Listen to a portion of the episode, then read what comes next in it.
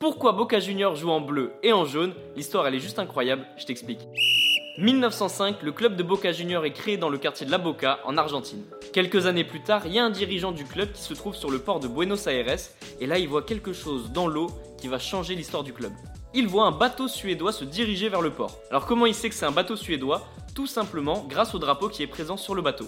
Il se dit que ces couleurs, donc le bleu et le jaune, correspondraient parfaitement au club de Boca Junior.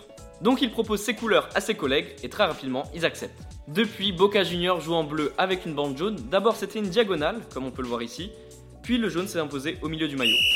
Les amis, rendez-vous demain, même heure, même endroit pour un nouvel épisode. Si ça t'a plu, n'hésite pas à t'abonner, activer la cloche, liker, commenter et surtout mettre 5 étoiles.